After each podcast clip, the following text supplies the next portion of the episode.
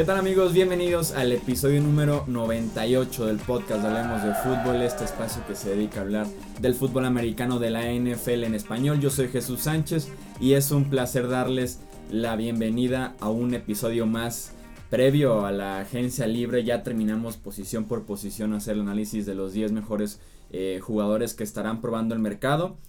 Vamos a enfocarnos hoy en este episodio eh, en los cambios, en las firmas que se han dado en las últimas horas en la NFL. Vivimos un fin de semana de locura con los Browns como principales protagonistas. Entonces eh, estuvieron pidiendo este análisis de los cambios y de las firmas. Así que vamos a eh, hacer una pequeña pausa en las previas de la agencia libre para platicar de toda la actividad que se ha dado en las últimas horas en la NFL.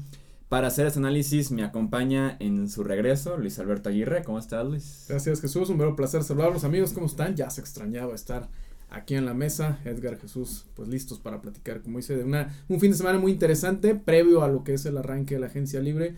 Muchos cambios. Algo un poco inusual en la NFL, ¿no? Que se dé tanta, tanta cantidad de cambios, especialmente con un equipo que evidentemente hay una razón muy poderosa para hacerlo cuando termina 0-16 y has ganado un partido en dos años. Sí, así es. Esta dinámica de los cambios era muy común, o más bien es muy común, más bien en otras ligas de Estados Unidos, en la NBA y en la MLB, e, es, muy común el, que intercambien jugadores de manera pues como rápida y, sencilla porque eh, se presta un poco más también los sistemas que se pueden manejar en NBA, en MLB y en NHL que hasta durante la temporada puedes animarte a hacer un cambio de alguna estrella para reforzarte, mientras que en la NFL no por nada eh, entrenan desde mayo hasta agosto como preparación para aprenderse un sistema, para eh, afinar los detalles, no es tan fácil que un jugador nuevo llegue y rápidamente se adapte y empiece a jugar bien en la NFL. Entonces, es algo raro durante la temporada, sigue siendo algo raro en la NFL durante la temporada, pero por lo menos en el off-season ya los equipos están animándose, están liberando espacio en el tope salarial, aunque ellos tengan que poner una selección por ahí o, o, pedir poco a cambio, pero a mí me gusta mucho esta nueva dinámica en la NFL de animarse a hacer cambios, vimos como 4 o 5 en un día nada más, entonces por lo menos a mí me gusta bastante que haya movimiento en la NFL, en esta nueva NFL. Sí, sobre todo porque, bueno, extrañas que haya actividad los domingos, que no haya partidos, etcétera, sobre todo este bloque después del Super Bowl y el Training Combine a lo que es el, el periodo del draft, etcétera, sí está así como que muy muerto, salvo los 4 o 5 días de agencia libre, entonces mientras más información se vaya generando y sorpresa y todo, y la expectativa para los fans, ¿no? Porque obviamente equipos como los Browns, como San Francisco, como los Rams, eh, ahora empiezan a, a, generar una expectativa muy, muy distinta. Sí, así es. Antes de empezar a platicar ya oficialmente de los cambios, saludamos a Edgar Gallardo está en los controles operativos. ¿Cómo estás, Edgar? Muy bien, muy bien. Aquí ya recibiendo de nuevo a Luis. Este, bienvenido Luis, qué bueno que nos acompañas. Y este, y, queriendo recordarle a, a, todos los seguidores de Hablemos de Fútbol que el miércoles estaremos transmitiendo en vivo para que no se lo pierdan el arranque de, de este se me fue el rollo de la agencia libre, de la agencia libre gracias el arranque de la agencia libre lo vamos a estar transmitiendo en vivo va a ser una edición especial para que no se lo pierdan Sí, así es. En vivo estaremos en YouTube, en Facebook y en Twitter. Correcto. En las redes sociales oficiales de, Hablemos de, de, Fútbol. También en YouTube lo encuentran así como Hablemos de Fútbol.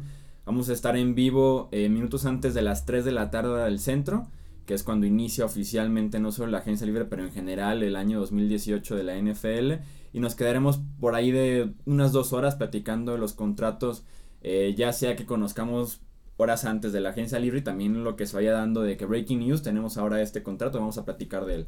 Entonces va a ser muy entretenido eh, ese video en vivo, los invitamos a que estén al pendiente y nos acompañen entonces al mediodía del miércoles 14 de marzo, ya sea en YouTube, en Facebook o en Twitter podrán encontrar esa transmisión en vivo. Pasamos ahora sí a platicar de, los cambios, vamos a, hacer un comentario, se podría decir, de, de cada uno empezando por uno que se dio hace un par de semanas, pero que no hemos tenido la oportunidad de, platicar de él, que es el de Marcus Peters, que se va de los Kansas City Chiefs a los Rams de Los Ángeles. Los Rams reciben a Marcus Peters de una sexta ronda, mientras que Kansas City eh, recibe una cuarta ronda de este año y una segunda ronda del 2019. Un cambio extraño porque estamos hablando de Marcus Peters como uno de los mejores esquineros que tiene actualmente la NFL desde que llegó a la liga hace, hace tres temporadas. Y ahora lo vemos ya con, con los Rams, parece que por un problema o que por lo menos no les gustaba mucho la actitud fuera del terreno de juego en Kansas City y por eso deciden cambiar a Marcus Peters. Sí, es extraño, sobre todo ese tipo de talento, ¿no? Que bien lo mencionas, eh, en una liga que los últimos años, bueno, se distingue porque el equipo campeón lo hace a base de defensiva principalmente, ¿no? Y tienes un, un tipo que probablemente fue un poco indisciplinado, pero caray, digo, si no puedes eh, lidiar con ese tipo de cosas, entonces ¿qué te espera, no? Sabemos que eh, en ese tipo de, de, disciplinas la lucha de egos, etcétera, es importante y son, lo, o sea, ni en cualquier equipo vas a encontrar por lo menos uno que te dé problemas, ¿no? Entonces, sí, realmente es, es muy sorpresiva esta situación. Eh, el tipo también creo que fue uno de los que, bueno, se habla de que la cuestión es de que también se hincó durante, durante los, ya saben, esta polémica de hincarse durante el himno de Estados Unidos. Pudo obedecer también a, esta situación. Pero bueno, lo siento por los fans de Kansas City, no así por los aficionados de, de, los Rams que ya tienen una buena defensiva, tienen un gran coordinador defensivo, defensivo perdón, como con Wade Phillips, y ahora llega este jugadorazo Peters, que si lo pueden eh, encontrar la manera de disciplinarlo un poquito más o de bajarle dos rayitas, eh, va a ser una gran adición para los Rams. Sí, así es, eh, Peters, que de los esquineros más productivos, incluso porque puede interceptar bien el balón, también es mucho de forzar balones sueltos, así que sí reciben un jugadorazo. Mientras el Kansas City creo que se empieza a caer y lo podemos tomar desde la temporada pasada. Inician invictos, Después se les complica bastante ganar partidos. Su temporada termina perdiendo en casa ante los Tennessee Titans, dejando una ventaja de 15 o más puntos. Cambian a Alex Smith, cambian ahora a Marcus Peters. Y yo te lo decía antes, antes de entrar aquí a mí se me hace que los Chiefs que vienen de ser campeones de la división, se me hace que ya perdieron la división y estamos apenas en febrero cambiando a Alex Smith, cambiando a Marcus Peters, Eric Berry que es su otro mejor defensivo, además de Marcus Peters viene de una lesión fuerte, entonces se me hace que los Chiefs van a dejar de ser competitivos este año viéndolo a muchos meses de y Andy Reid sigue ahí, entonces, o sea, todo les está jugando en contra, sobre todo, yo creo que ellos ya se están dando cuenta de que van a empezar una reconstrucción, muy probablemente el hecho de que tengan un coreback pues prácticamente novato, va a ser el segundo año, pero novato a final de cuentas en Mahomes. Entonces definitivamente yo creo que no les está importando a, lo mejor hacer este tipo de movimientos y tratar de empezar de cero, porque cuando abres con un coreback nuevo y novato, definitivamente es empezar prácticamente de cero. Entonces, bueno, pues a ver cuál es la suerte para, para este equipo que nos va a visitar en, en, noviembre próximo. Sí, así es, de hecho ambos equipos, los Chiefs, y por el lado de los Rams también adquieren a Kip Talib, que tienen ahora eh, con Marcus Peters y Akib Talib, yo lo, lo, ponía en Twitter, tienen una de las secundarias más peligrosas de la NFL. Dentro y fuera del terreno de juego. Incluso yo veía bromas que decían que los receptores Akib Talib se va a encargar de arrancarles la cadena y Marcus Peters de lanzarlo a las gradas, que es lo que hicieron la temporada pasada los dos, ¿no? Sí, la verdad es una, una gran edición también. Me parece que Talib, si ya no es obviamente un jovencito, supera los 30 años de edad, creo que tiene 32, 32 años. años. Pero sí te da dos temporadas todavía a muy buen nivel. Digo, el año pasado por ahí contra Filadelfia fue a lo mejor el, peor juego de Kip Talib con los Broncos. Pero la verdad yo no califico mucho la defensiva de Denver el año pasado por la desmotivación que tenían por todo el desastre que fue a la ofensiva. Pero yo creo que Talib sigue jugando a un gran nivel. Eh, va al lugar ideal para él, ¿no? Con, su coordinador defensivo, White Phillips. Y lo, lo, que es curioso es lo que se manejó después, ¿no? De la, la información de que San Francisco quería primero a Talib y él no quería jugar para los 49. Entonces Elway le brindó la, la posibilidad de, de irse a, a, los Rams. Y Denver, bueno, sacó una quinta ronda que es mejor que nada, porque a final de cuentas lo iban a terminar cortando. A mí me preguntó mucha, mucha, mucha gente que cuál era la razón de deshacerse de un jugador tan bueno. Bueno, tienes a Chris Harris, tomaron la opción por eh, Bradley Robbie, que fue su primera selección hace tres años, cuatro años. Entonces definitivamente pues ellos están confiando que Roy va a tomar el lugar de Talib, va a tomar ese rol, va a cobrar menos y ahora en el draft pues tratar de poner a ese jugador nuevo para desarrollarlo. Es decir, iban a tener a tres esquineros pagándoles más de 30 millones de dólares, definitivamente no había forma y los Rams salen ganones creo yo con, con este jugador que va a llegar motivado porque es un equipo candidato al Super Bowl sin duda. Sí, me encanta que ya conoce a Wade Phillips, ambos esquineros que son muy productivos en ir por intercepciones y justamente el mismo esquema defensivo de Wade Phillips te permite estar viendo el coreback, tener todo enfrente de tus ojos para poder ir por el balón. Y por el lado de los Broncos, pues sí, Bradley Robbie, más joven, más barato, es una decisión de negocios, como dirían en la NFL. Otro cambio importante fue el de Michael Bennett, que fue adquirido por los Philadelphia Eagles. Llegó a Philadelphia Michael Bennett de una selección de séptima ronda, mientras que los Seahawks recibieron una selección de quinta ronda. Y al receptor Marcus Johnson, Bennett, que también ha sido problemático fuera del terreno eh, de juego que también ha sido muy abierto platicando de injusticias y demás cosas en Estados Unidos y llega a Filadelfia que es un vestidor que probablemente es el más abierto en ese sentido, que han, incluso se han presentado en la corte y que su fortaleza es el pass rush, pues ahora suman a Michael Bennett que sin duda alguna es una adquisición importantísima para Filadelfia y que les va, y ahora sí que el rico, el rico se hace más rico llegando al coreback. Y curiosamente Filadelfia no es el equipo que más le ofreció porque se estuvo hablando por ahí que fueron los Patriotas el equipo que más ofreció eh, a Bennett y él dijo, no, pues me quedo, prefiero Filadelfia. Y bueno, pues como lo mencionas, ¿no? los campeones de la NFL defensivamente están un poco mejor. Y es una gran decisión, sí, como lo mencionas, es un equipo, eh, perdón, es un jugador eh, controvertido, más no creo que problemático, ¿no? Eh, es más de abrir la boca y hacer situaciones así. No es como un Peters o como un Talib, ¿no? Que te va a meter una bronca afuera del, del terreno de juego. Me parece una gran adición también para, la, para las Águilas de Filadelfia. Otro cambio que también involucra a los Rams de Los Ángeles es Alec Ogletree, el linebacker que fue cambiado junto a una selección de séptima ronda los Giants de Nueva York, mientras que los Rams reciben una cuarta y una sexta ronda. Aquí en este caso Alec Ogletree es uno de los linebackers titulares que tienen los Rams, capitán y quien llama las jugadas en esa defensiva, pero cobraba 11 millones de dólares esta temporada y se aprovechan de los Giants que estaban buscando urgentemente un linebacker desde hace 3-4 temporadas, así que reciben un linebacker que sí está cobrando demasiado para la producción que tiene, que es un linebacker decente, bueno, no de 11, 12 millones de dólares anuales. Eh, así que es más un movimiento para liberar salario, que es lo que han estado haciendo bastante los Rams en, en, este, en este periodo antes de la agencia libre. Y es que el, el, tope salarial te ata de manos, ¿no? O sea, desde luego que a muchos equipos les encantaría quedarse con sus estrellas, con sus buenos jugadores. Y ahí eh, volvemos a, lo que platicábamos antes de entrar al aire, era la cuestión de por qué es tan importante para los jugadores eh, garantizar sus contratos, ¿no? La mayor cantidad posible a la hora de firmar, porque prácticamente ninguno termina sus contratos. Si no eres un coreback o un receptor de élite, difícilmente vas a tener tu, tu, contrato, entonces, y ahí está, ¿no? Es un buen jugador, un titular indiscutible, pero que cobra mucho dinero y que lo tienes que, que dejar ir. Sí, los Rams están dejando ir a, Le Alec Ogletree. Eh, también parece que van a dejar en la agencia libre a Trumaine Johnson, generando cierto espacio. Marcus Pierce es mucho más barato que Trumaine Johnson en la posición, generando espacio para retener a um, Sammy Watkins, que es lo que están buscando. Ya etiquetaron a la Marcus Joyner.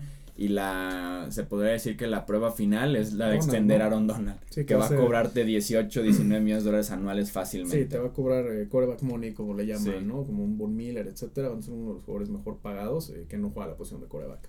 Un cambio que pasó hasta cierto punto desapercibido, que fue el cambio de Torrey Smith, que pasó de ser receptor de Filadelfia a receptor de Carolina.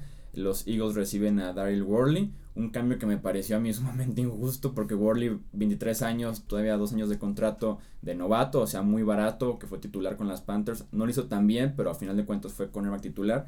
Y de todos modos iban a cortar a Torrey Smith, los, los Eagles, pero te habla de la necesidad tan grande que tiene Carolina de adquirir a receptores Devin Funches es la única opción viable en ese ataque. Hablaban de adquirir velocidad. Torrey Smith claramente eh, tiene esta velocidad, así que es un nuevo target para Cam Newton. Que no va a ser de 100 recepciones, más de 1000 yardas, pero te puede dar un buen rol número 2, eh, dejando a Devin Funches como número 1 en la ofensiva, ¿no? Sí, sobre todo porque sí, el, el, el, equipo de, de, las Panteras no ha tenido esa profundidad, ¿no? Yo creo que desde que estaba eh, Steve Smith. Steve Smith, Steve Smith, no han tenido esa, esa profundidad, ¿no? Y se ve incluso en el año en que llegaron al Super Bowl. Entonces sí le hace falta a las Panteras y bueno, cuando necesitas algo, pues tienes que, tienes que pagar por él, ¿no? Pasamos entonces ahora sí a todo lo que hicieron eh, los Cleveland Browns. El primer cambio que platiqué. ¿Si alcanzaremos o hacemos otro episodio? Un episodio aparte, ¿no? Para los Browns. Jarvis Landry pasó de Miami a Cleveland. Miami recibe una cuarta eh, de este año y una séptima del 2019. Llega Jarvis Landry a los Browns, etiquetado todavía como jugador franquicia. Con este contrato de un año y 16 millones de dólares, se habla que los Browns les interesaría extender obviamente a Jarvis Landry para que no solamente juegue este año y, se marche en la próxima agencia libre. A mí me gusta el cambio, te sale barato, te sale en una cuarta y una séptima ronda, es un, es un precio barato. Eh, porque es un jugador de solamente un año de contrato por el momento. Y me gusta porque Landry se ha convertido en este experto de rutas de cero o una yarda a lo mucho pero que al final de cuentas es muy bueno para un quarterback joven, para una ofensiva que a veces batalla mucho en mover el balón, pues mejor tráete a alguien que te dé 8 o 9 recepciones por eh, cada domingo, aunque sean de 5 o 6 yardas, pero es un cierto ritmo que le hacía falta a los Browns claramente. Sí, aparte es un sustituto del juego terrestre que a veces no lo, no lo puedes tener, entonces definitivamente estos receptores de posesión en un tercer down y corto que te van a dar un primer y diez que son muy importantes. Y por Miami, bueno, pues empiezan también como que a, a deshacerse porque tienen un problema serio en la, en la, cuestión del tope salarial, entonces pues no les quedó de otra, ¿no? Y recordemos que le pusieron, le pusieron el, el, el franchise tag, se deshacen de él, porque de no haberlo hecho, bueno, pues ahorita tendrían todavía, estarían por encima y serían unos problemas enormes para, para los delfines que no terminan de, pues de, acomodarse, ¿no? Y los fans empiezan a, a, mostrar esa frustración porque hace dos años dieron el brinquito a los playoffs, se vuelven a quedar el año pasado y ahora se están quedando sin sus jugadores clave. Sí, estaban creo que arriba de arriba por 10 millones del tope salarial dejan ya a Jarvis Landry, que esos eran 16 millones, y ya también tenemos la, la noticia en Damu Kong Su, uh -huh. que cobraba 26 millones nada más este año, sí deja cierta penalización, pero liberan creo que cerca de 17, 17 millones. de. Entonces, sí, los, como decían, los Dolphins están haciendo espacio, están cortando errores viejos uh -huh. para hacer espacio para errores nuevos. que, que seguramente en Miami están muy familiarizados con esto, los Dolphins siempre son protagonistas en la agencia libre, pero como dices, o sea, como que nunca es de cierto peso o nunca encuentran la consistencia para llegar dos años seguidos. Lo que, pasa es que, lo que pasa es que también Miami parece ser de esos equipos en donde quieren el, como decía en la película esta de, de Kevin Costner, ¿no? El Big Splash, ¿no? Uh -huh. Un hombre importante y a veces no hay esa necesidad, a veces puedes ir con un jugador de un perfil mediano que no te cobre tanto porque te va a hacer una, una, una gran producción, que va a ser bueno en el vestidor y su no lo es definitivamente y aparte te cobra muchísimo dinero. Yo no sé si la producción de su vaya de acuerdo al sueldo que, que cobró después de que salió de los Leones de Detroit. Y bueno, pues son los Delfines, ¿verdad? Sí, no, sí, sí tuvo un, un, muy buen 2017, creo yo que sí va a tener cierto mercado, pero sí, pagarle a un defensivo que tenga un, un espacio de 26 millones en el tope salarial es muchísimo. Eh, otro cambio que hicieron los Browns adquirieron a Tyro Taylor, uh -huh. este quarterback de los Buffalo Bills a cambio de una selección de tercera ronda, que es el inicio de la tercera ronda, la selección 65 global. Y Cleveland finalmente tiene a su quarterback. Creo que no hay duda que Tyro Taylor debe ser titular la semana 1 de esta temporada. Aquí la pregunta es, ¿cuánto tiempo le da para Tyro Taylor ser titular con los Browns? Cleveland de todos modos apostaría por un quarterback en el top 5 porque dar una tercera ronda y además que es casi una segunda es un precio alto, así como uh -huh. para nada más que te inicie una temporada y después te despides de él. Sí, eh, digo, lo, lo, hemos mencionado tú y yo mucho tiempo, ¿no? Eh, a Taylor creo yo que no le han dado la oportunidad de ser todo lo productivo que pudiera ser, ¿no? Aquí somos eh, fans de Tyler Taylor. Sí, yo la verdad a mí me sí. gusta mucho eh, su, su estilo, es un jugador que no traiga la pelota, por ahí alguien me decía en Twitter, pero es que no entrega la pelota porque no lanza estoy de acuerdo que a lo mejor no es el pasador para lanzar de 35 veces, 40 veces la pelota. No hay necesidad, o sea, si no entrega puede ser un buen game manager. Creo que en Cleveland va a tener armas importantes en, en la posición de receptor, va a tener una muy buena línea ofensiva. Sí. Entonces, eh, realmente sí creo yo que, que, que, es una buena adición para los Browns me, me, cuesta trabajo pensar que van a ir en, una, en, en, en su top 5 por otro coreback. Yo uh -huh. creo que tranquilamente pueden tomar un coreback en segunda ronda. Eh, no sé, porque también ellos hicieron otro cambio, ¿no? Con, con Kaiser. O sea, eso te puede decir eh, mucho de dónde, de dónde van a ir, pero estoy de acuerdo. No vas a dar tanto por Tyler Taylor para tenerlo nada más una temporada. Entonces, yo creo que están confiando en él como un coreback, si no del futuro, lo que le llaman si un bridge coreback, ¿no? Sí, este, un de, a lo mejor de 3, 4 años por lo que le vas a, a, a pagar y si realmente te da resultado, pues que mejor para ti, ¿no? Pero sí necesitaban un puesto veterano. Yo creo que Cleveland de alguna manera está aprendiendo que no puede volver a cometer ese error de tener la primera selección, la segunda selección y poner al coreback novato, porque uh -huh. los van a hacer pedazos. Y esto le abre la puerta, por supuesto, a, a, jugar más con el draft y armar un equipazo. Yo creo que Cleveland pronto va a ganar ese partido que no ha ganado desde hace mucho tiempo. Sí, en el caso de Tyrod, aquí lo he dicho muchas veces, las estadísticas son bien injustas con Tyrod Taylor. Uh -huh en las estadísticas ves que es un pase de 3 yardas o un pase incompleto y realmente revisas eh, la jugada, Buffalo tenía un, un, grupo de receptores malísimo, entonces nadie estaba abierto y Tyro Taylor tenía que esquivar a 2, 3 defensivos como podía en el backfield, salvaba 2, 3 capturas en la misma jugada y ahora sí completaba el pase de 3 yardas o corría para una yarda y lo veías mal porque era un tercera y 8 y corría para una yarda, pero ya había salvado el cuarta y 20 hace unos segundos, entonces Creo que es muy injusta la estadística con Tyro Taylor.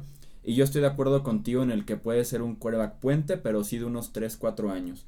Eh, sobre todo con este nuevo GM que tienen los Browns, eh, John Dorsey, que lo vimos en Kansas City, que nunca se desesperó en ir por el quarterback temprano, nada más este último año, ya pensando en el futuro. Te da para en el número uno ir por un jugador, el mejor jugador del draft. En el número 4 te da para ir por el cuarto mejor jugador del draft sin importar posiciones. Ir para, atrás y ganar otras dos selecciones. Sí, ese, adquirir talento porque Tyro Taylor rodeado de talento creo que sí te puede dar mínimo 6, 7 victorias al año, que eso es muy bueno para los Browns en, en la próxima temporada. Y adquirir talento, o sea, armar un buen roster para futuros eh, para futuras temporadas y ya cuando llegue el quarterback, si, una, si es una ronda posterior, incluso si pasa este draft completo y no van por quarterback, no tendrán ningún problema yo incluso porque tienen a Cody Kessler como quarterback suplente que ya inició partidos en Cleveland, que lo hizo decente bien, entonces si no se desesperan por quarterback, me gusta la opción de Tyrod Taylor a un precio de tercera ronda y estaba contrato a un precio bajo para un quarterback titular. O sea, está bajo de los 20 millones, eso es bueno para un quarterback titular en la NFL. Sí, estoy de acuerdo. Yo lo platiqué contigo. O sea, a mí me gustaba Tyrod Taylor para Denver, por ejemplo, ¿no? Pero bueno, ya se lo van los Browns. El otro cambio que hicieron fue adquirir a de Marius Randall de los Green Bay Packers, este esquinero que fue primera ronda hace tres temporadas, que ya anunciaron que se va a mover a free safety a cambio de Sean Kaiser, que fue el quarterback de segunda ronda que tomaron el año pasado los los Browns y que desafortunadamente no sabe lo que es ganar en la NFL. Este quarterback me gusta que Demarius Randall sale de Green Bay como un cornerback talentoso, pero con problemas con el staff de entrenadores, mientras que Kaiser llega a una posición en la que ya vimos que sí es importante el suplente en Green Bay porque lo ha necesitado bastante y Brett Hundley no respondió en la oportunidad. Y para ganar cierta confianza, o sea, se sentir horrible, creo que se fue 0-14 este quarterback para iniciar su carrera en la NFL, entonces apréndele un poquito a Aaron Rodgers, eh, juega en la pretemporada, gana confianza otra vez en un esquema ofensivo que va a mejorar con Mike McCarthy eh, ahora más involucrado. Entonces me gusta la opción para ambos equipos de, de darle una nueva oportunidad a estos dos jugadores. Sí, aparte puede ser una manera de que resurja la carrera futuro de, de Kaiser porque volvemos a lo mismo. Lo metes en, como uno de tus primeras rondas, lo metes a un equipo como Cleveland, eh, una franquicia disfuncional en una división con Baltimore, con Pittsburgh. Entonces realmente es, es, complicado para, para, él. Entonces llega la situación que debería de enfrentar cualquier coreback novato que haga la NFL. Sentarte detrás de un gran veterano, aprender de él, tomar confianza y después, bueno, que llegue tu gran momento. ¿no? Yo creo que en el fútbol americano actual con lo, la, lo complicados que son los, los, sistemas ofensivos de la NFL y los simplificados que son en el college, cada vez están menos listos. Entonces yo sí creo que es una buena oportunidad para, para Kaiser de, de, de aprender, de sentarse y como dices, de tomar confianza, de quitarse ese primer año y, y, empezar de cero para él. El año pasado se hablaba de Kaiser como uno de los mejores quarterbacks del draft, solamente en herramientas, porque tiene un cañón. Sí, puede hacer cualquier pase, pero sí le hace falta cierto trabajo. Entonces eh, es una buena situación. Y ya para cerrar este, estas horas que tuvimos en la NFL, eh, platiquemos del caso de Richard Sherman, de que fue cortado por los Seattle Seahawks y a las cuantas horas firmó por los San Francisco 49ers. Eh, un caso extraño porque son rivales directamente en la división. El mismo Sherman tiene un pasado bastante interesante con San Francisco en aquella final de conferencia en la que desvía el pase para darle a Seattle el pase al Super Bowl. Eh, y después como eh, despotrica contra Michael Crabtree en las entrevistas con, con Erin Andrews después del partido. Un contrato rarísimo para Richard Sherman. ¿Lo hizo él? Sí, lo hizo él. Firma por 3 años y 39 millones de dólares. Aquí el problema es que solamente 3 son garantizados. Y por ejemplo, este primer año son 7 de base. O sea, 7 que recibe simplemente por jugar los domingos. Y 6 de incentivos que ya involucra si está en el roster, si va al Pro Bowl, diferentes cosas. Y luego eh, si es All Pro este año, si es seleccionado al equipo All Pro, se garantiza automáticamente el 2019 y 2020. O sea, Richard Sherman está apostando por él, pero a nivel mayor, decían ahí, está, está apostando las altas y con línea y como un parlay de 10 mil equipos, pero está apostando por él al final de hombre que se echó sus dos quincenas seguidas para jugar al melate, ¿no? Que se va a sacar. Pero bueno, definitivamente sí creo yo que nadie cuestiona el talento de Richard Sherman. El problema es que viene de dos cirugías de talón de Aquiles. Y bueno, el talón en de cuatro meses. En cuatro meses. Entonces, si realmente ese es el problema, ¿no? La cuestión física. Pero si tú eres John Lynch, te llega un jugador con ese control y dices, pues dátela. También es una apuesta de San Francisco con un menor riesgo. Pero si te pega, si te paga, bueno, pues enhorabuena por los 49. Y me imagino que el chip que va a traer Richard Sherman cuando enfrente dos veces la próxima temporada a los Seahawks pues va a ser una, una, una, una gran oportunidad. Y él mencionaba que San Francisco era su opción. Eh, creo yo, obviamente, por, por Seattle, no lo va a decir. y también mencionaba por, por Garópolo, ¿no? Entonces yo creo que... Además estudió en Stanford. Exacto, vive muy cerca. minutos de donde es no tiene ningún problema. Entonces eh, me parece interesante, para mí es de los movimientos que más me intrigan de esta, de esta offseason, verlo cómo va a estar, a ver si va a estar a su nivel, porque bueno, fue, fue un jugadorazo. Sí. Sí, no, a mí me gusta la apuesta de San Francisco, o sea, tener a alguien que conoce la división, como dices tú, trae la, mentalidad de, de mostrarle a su equipo anterior eh, que todavía tiene algo en, en el tanque eh, lo van a ver hasta julio o agosto cuando esté sano. O sea, ahorita no lo, va, lo van a mandar a su casa a seguirse rehabilitando y nos vemos en agosto cuando ya puedas correr y hacer todos los movimientos. Por lo menos en, en, cuestiones de tecnología ya no son lo de antes los tendones de Aquiles. Ya se recuperan un poquito más rápido. Una cirugía sí es mayor, la otra es menor. La otra fue nada más como un retoque para que no se desgarrara totalmente como fue el otro pie. Entonces creo que les puede, les puede rendir bien a, a San Francisco. Y más porque siendo un equipo joven, muchas veces se analiza la parte del terreno de juego, lo que se brinda en la, parte deportiva. Pero siendo un equipo joven, un equipo hasta cierto punto nuevo, que son, eh, que son en San Francisco, te cae bien una figura como Sherman, alguien que en el vestidor te diga lo que, lo que es ganar, que viene un partido importante que te explique cómo son los partidos de esta, de esta importancia. A mí me gusta mucho en ese sentido también Sherman. Hay gente que todavía hace menos esa cuestión del liderazgo, creen que es un cliché y no, la realidad y más en un deporte como este sí es bien importante, ¿no? El, tener esa figura, tener ese líder, sobre todo para los jóvenes y más cuando viene, estás en un equipo que tiene tanto tiempo sin llegar a postemporada, que no le ha ido nada bien, que tiene un nuevo coreback que también es joven, o sea, no dudo que Garoppolo se pueda poner el, traje de líder, pero también se lo tiene que ganar. Entonces, definitivamente una figura así es como cuando Marcus Ware llegó a Denver, es como cuando otros jugadores importantes han llegado a esos vestidores y han sido de impacto inmediato, ¿no? Entonces, a mí me, encanta la idea de Richard Sherman en, San Francisco y ojalá, porque realmente si hay una división que era muy divertida era esa, ¿no? Precisamente por esos duelos. Y ahora con los Rams competitivos, lo siento por los Cardenales de, Arizona, pero entre esos tres equipos creo que se va a poner bastante interesante otra vez la temporada. Sí, en esta cuestión de horas los Rams pasaron a ser favoritos incluso hasta el Super Bowl, probablemente con, lo que hicieron el año pasado y con lo que se, se está moviendo ahorita. Y, la, y esa diferencia entre San Francisco y Seattle creo que se cerró bastante, Y de por sí siempre los muy buenos entre esos dos equipos de tiempo extra que le tienen ya la medida tomada. Allá los Seahawks incluso van a estar todavía mejores estos vuelos en el oeste de la NFC pinta para ser de las mejores divisiones que tenemos el próximo año en la NFL. Por lo menos de las más divertidas. Sí, sí, sí, tenemos un candidatazo y dos, tres equipos medios interesantes, ¿no? Que pueden por ahí colarse a, los playoffs. Incluso dependiendo de lo que haga Seahawks en, en el offseason, lo que resta de, de, la agencia libre y el draft. Pero hablar de tres equipos en los playoffs en esa misma división. Creo que sería posible, ¿no? Sí, sería posible con Los Ángeles, San Francisco y Seattle. Eso fue todo entonces por, por este episodio número 98 lo que fueron esas horas locas de, de la NFL el fin de semana eh, pasado. Ender, muchísimas gracias por estar en los controles operativos. Muchísimas gracias, Jesús. Y gracias, Luis. No hablamos del trade de hace unos minutos de Ah, podemos platicarlo. de Cordy Glenn. Sí, adquiere, adquiere Cincinnati a Cordy Glenn, el tackle izquierdo de Buffalo, que es un tackle izquierdo bueno, es un buen left tackle titular. Eh, intercambian selecciones de primera ronda, de quinta ronda y de sexta ronda, pero lo importante es la de primera ronda. Ahora Cincinnati selecciona 21 y los Buffalo Bills eh, tienen todavía la 22, pero se mueven al número 12 general. Y es muy sencillo, están acercándose poco a poco a su quarterback, llevan a, llevan a la mitad del camino y yo esperaría que en los próximos días o en el mismo draft se terminen de meter al top 5, así de sencillo. Sí, eso es la, ahí está una posibilidad para los Browns, incluso también de negociar. Y por Cincinnati, pues me parece también muy buena opción porque no hay tackles ofensivos de ese nivel en, en, el draft y menos con la experiencia, entonces es, es, una muy buena negociación, creo que para ambos equipos. Sí, el año pasado intentaron ir con Jeff Fisher, no funcionó, con Cedric Obuji no funcionó tampoco, entonces ya vimos que Andy Dalton te puede ser bueno si tiene tiempo. Entonces, pues dale un buen tackle izquierdo. Me gusta mucho para, para ambos equipos. ya le dimos este como ocho años de tiempo, pero. Eso fue todo entonces, Luis. Muchísimas gracias por estar aquí. Eh, nos escuchamos entonces en el episodio 99, que va a ser oficialmente la previa de la agencia libre que se publica un día antes de este periodo, que inicia oficialmente. Y ya saben, recordarles, el miércoles tenemos el en vivo en redes sociales y en YouTube ya con el inicio formalmente del año 2018 en la NFL. Yo soy Jesús Sánchez, estos hablemos de fútbol y nos escuchamos en el próximo episodio.